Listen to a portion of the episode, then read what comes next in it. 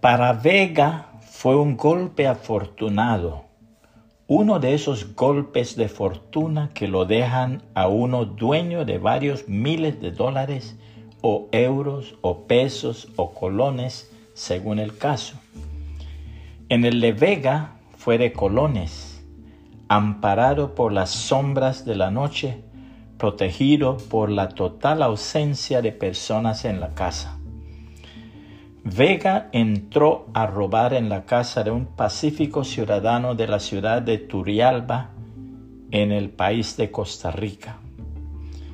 Del golpe afortunado obtuvo una máquina de coser, un televisor y 20 mil colones en efectivo.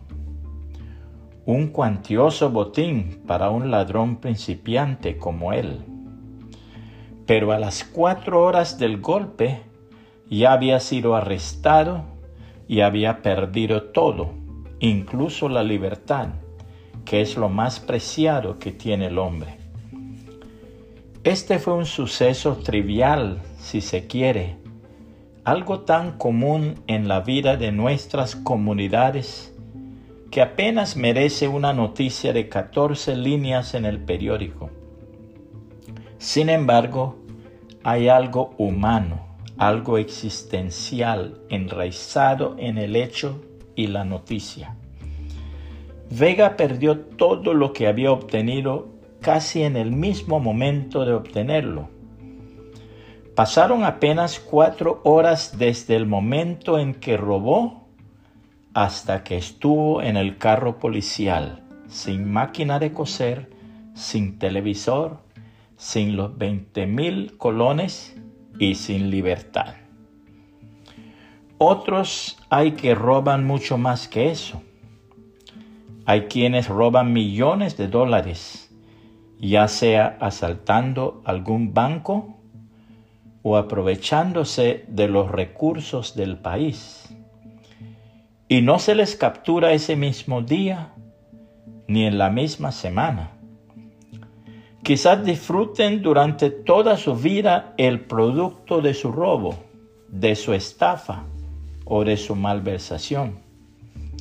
No obstante, llega un día, tarde o temprano, en que también pierden todo, incluso su libertad. ¿Cuándo es ese día? Cuando llega el fin de la existencia y ya no hay nada más allá, solo la muerte y después el juicio. Algún día todo mundo tendrá que comparecer delante del Señor Jesucristo, juez justo, para responder por sus obras. Ni el delito ni ningún otro pecado tiene recompensa para el día de la eternidad. La única paga del pecado es la muerte, o sea, la condenación eterna. La Biblia dice en Hebreos 9, 27 y 28, y de la manera que está establecido para los hombres que mueran una sola vez, y después de esto el juicio, así también Cristo fue ofrecido una sola vez para llevar los pecados de muchos y aparecerá por segunda vez sin relación con el pecado para salvar a los que le esperan.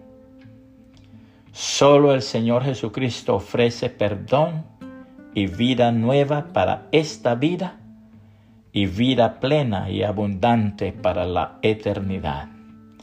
Que el Señor Jesucristo le bendiga y le guarde.